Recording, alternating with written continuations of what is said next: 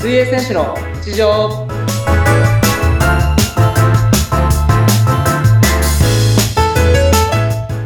皆さんお疲れ様です水泳選手の内藤亮太です本日もよろしくお願いしますはい、そしてインタビュアーの綾乃です。本日もよろしくお願いいたします。よろしくお願いしますはい、えー、そう私がこの前以前のインタビュアーの和子さんから引き継いで、今回3回目の配信となりますが、最初はね、この大会がいろいろ報告だったり、そうですねそう大切な話があったので、はいそうそこで今回、まあ、やっとと言いますか、ちょ っといろいろ私と内藤選手に、そうです コミュニケーションが 取れますねはい、ついていろいろ、ねはい皆様もね改めて聞きたいなと思うこともあると思うのでちょっといろいろおわ話聞きたいなと思います。はいよろしくお願いしますはい、お願いします。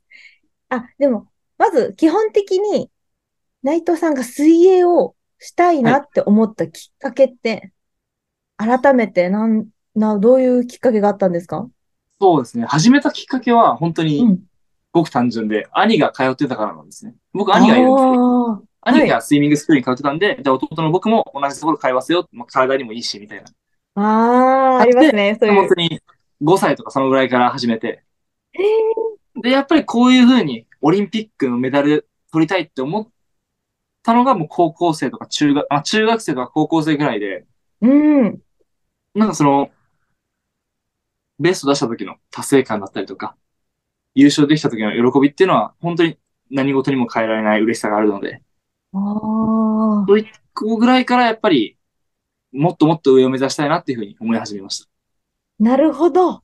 実際にこのメダルをゲットした時のはい。経験が、そうですね。もっともっとっていう気持ちになりましたね。ええなるほど。あ、でもそういうふうに結構ね、小さい頃は何気なく通ってたけど、そっからどんどんプロを目指していきたいって方多いと思うので、はい。本当に内藤さんなの、るそうで内藤すね選手のね、お話って、このプロを目指す方にも、また水泳に、とか、このはいスポーツ選手ってどういうふうな、なんか考えだったり、どういうふうな生活を送ってるんだろうっていう方にはすごい興味深い、この配信だなって思っぜてひぜるんひ。ですが、 はい。はい。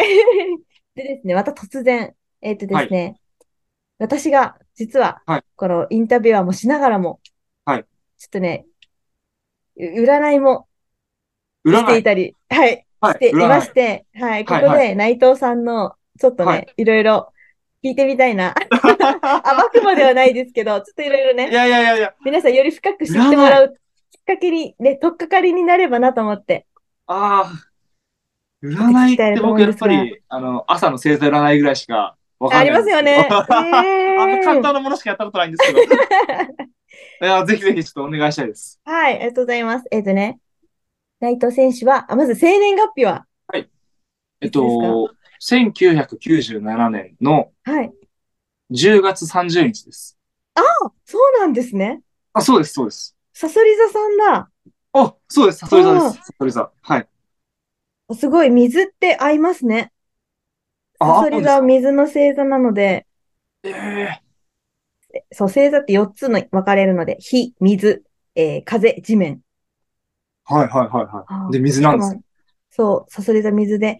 はい、でも一度、さそり座さんは一度ハマったら結構やり遂げますし、あとね、すごい耐えられるんですよ。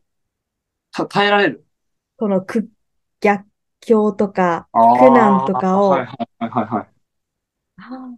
耐えて、耐えれ、耐えられてるのかな どうなんだろう。耐えて、実力を発揮するタイプです。ああ、じゃあ結構我慢が必要ですね、それは。あ、そうで、我慢強いと思いますよ。うーん。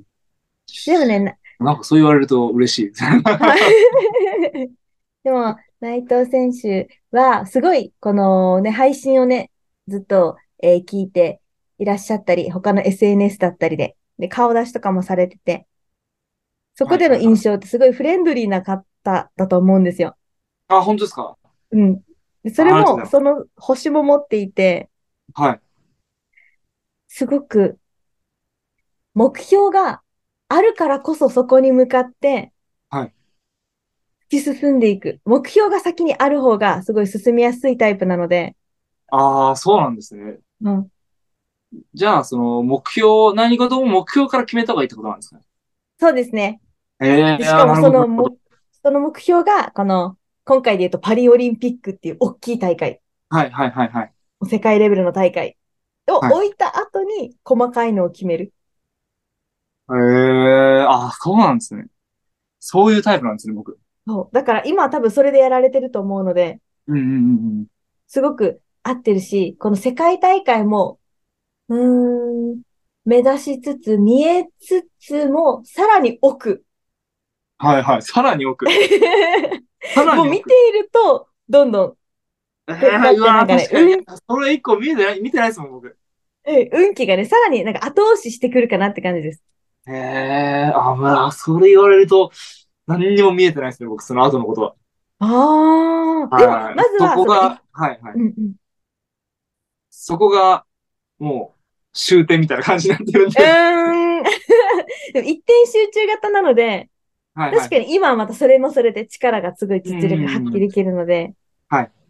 その調子で行きつつも、多分今後ね、またいろいろ大会があるじゃないですか。パリオリンピックに向けはいて選考会もありますし、そのタイミングで手前の目標の記録、タイムも見つつ、はいでもね、概念でいいので、その、オリンピック出た、終わ、出場した、あと、はいはいはい。どういう自分でいたいか、何を伝えたいかとおーなるほどなるか、ほど概念でいいので、そはいこはいふわわーってあると、結構ね、そこはポジティブに突き進んでいけるかなって、わかりました。うん、思いますね。はい。はあ。